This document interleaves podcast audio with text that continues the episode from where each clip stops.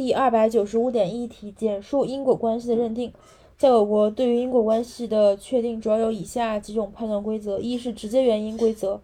二是相当因果关系规则。相当因果关系规则可以用下列公式来说明：大前提，根据一般的社会知识经验，该加害行为有引起该损害结果发生的可能性；小前提，实际上该加害行为确实引起了该损害结果。结论，那么是发生的适当条件，二者之间有因果关系。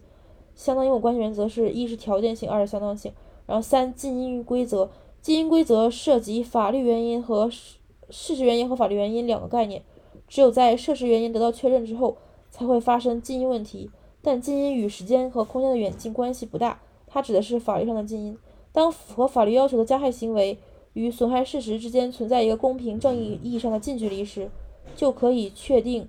加害行为与损害结果之间存在因果关系。四是推定因果关系与规则，在特定场合，当被侵权人处于弱势，无法办没有办法证明因果关系时，由侵权人负责证明自己的行为与损害之间没有因果关系。侵权人不能证明的，就可以推定存在因果关系。